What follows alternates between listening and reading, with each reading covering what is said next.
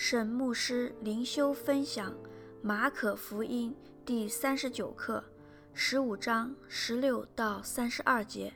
兵丁戏弄耶稣，耶稣被钉十字架。经文：兵丁把耶稣带进衙门院里，叫齐了全营的兵，他们给他穿上紫袍，又用荆棘编做冠冕给他戴上，就庆贺他说。恭喜犹太人的王啊！又拿一根苇子打他的头，吐唾沫在他脸上，屈膝拜他。戏弄完了，就给他脱了紫袍，仍穿上他自己的衣服，带他出去要钉十字架。有一个古利奈人西门，就是亚历山大和卢浮的父亲，从乡下来，经过那地方。他们就勉强他同去，好背着耶稣的十字架。他们带耶稣到了各个他地方，各个他翻出来就是独楼地，拿没药调和的酒给耶稣，他却不受。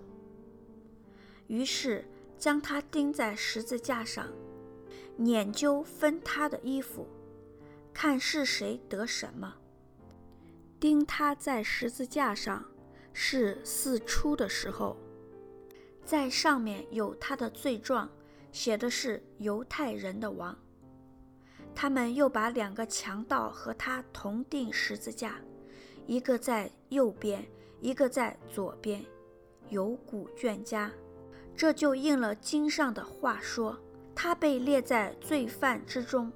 从那里经过的人辱骂他。摇着头说：“呵，你这拆毁圣殿，三日又建造起来的，可以救自己，从十字架上下来吧。”祭司长和文士也是这样戏弄他，彼此说：“他救了别人，不能救自己。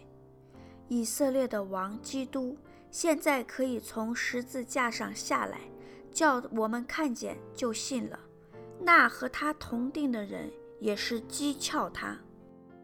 沈牧师灵修分享第一段，十六到二十节，兵丁戏弄耶稣。十六节，全营的兵约两百人。这些戏弄耶稣的兵丁，大概对他们戏弄的对象所知有限，可能只知道这个人被判了死刑，在他们的眼中。耶稣代表了拒绝罗马统治、应景的犹太人，因此，十五章三十九节所记载的，百夫长看见耶稣这样喊叫断气，就说：“这人真是神的儿子。”就成了一个强烈的对比。百夫长就是兵丁的长官。十七到十九节。耶稣遭受如此的戏弄、羞辱，对基督徒而言，情何以堪？但这一切在以赛亚书中都已经预言了。人打我的背，我任他打；人拔我腮颊的胡须，我由他拔；人辱我、吐我，我并不掩面。主耶和华必帮助我，所以我不抱愧。我硬着脸面，好像坚实。我也知道我必不至蒙羞。参照以赛亚书五十章六到七节，他诚然担当我们的忧患，背负我们的痛苦，我们却以为他受责罚，被神击打苦待了。哪知他为我们的过犯受害，为我们的罪孽。压伤，因他受的刑罚，我们得平安；因他受的鞭伤，我们得医治。我们都如羊走迷，各人偏行己路。耶和华使我们众人的罪孽都归在他身上。参照以赛亚书五十三章四到六节。第二段，二十一到三十二节。耶稣被钉十字架。二十一节，有一个古利奈人西门，就是亚历山大和卢浮的父亲。马可的口气好像在罗马的读者认识亚历山大和卢浮。马可福音的首批读者应该是罗马的基督徒，因此卢浮可能是罗马书十六章十三节。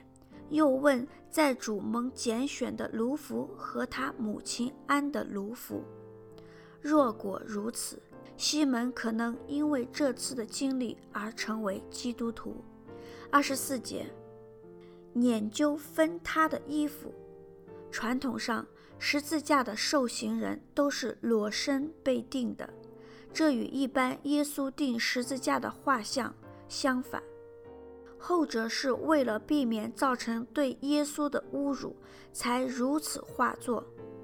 因此，受刑人的衣服就成为执行人的所得，他们才会拈阄。而这早已经被诗篇二十二章十八节预言了。他们分我的外衣，为我的里衣拈阄。二十六节，十字架上面有他的罪状。写的是犹太人的王，这样的牌子明显是个讽刺。一个在众人面前被剥光衣服、被处死的王，当然是永远失去了他的国。但是耶稣此时却刚刚开始进入他的国度，这与世人的理解有一百八十度的不同。耶稣的死以及他的复活。重重打击了撒旦的死亡的威胁，建立了基督在地上永恒的权威。当时大概没有几个人能明白犹太人的王这块牌子的意义，但那牌子上面所写的是千真万确的：耶稣是犹太人、外邦人、整个宇宙的王。二十七节。他们又把两个强盗和他同钉十字架，一个在右边，一个在左边。这让我们想起来，马可福音第十章三十七到三十八节，雅各和约翰要求耶稣让他们坐在耶稣的右边和左边。耶稣说：“你们不知道所求的是什么，到国度的道路就是十字架的道路。”二十九到三十二节，群众和宗教领袖都取笑耶稣不能从十字架上下来。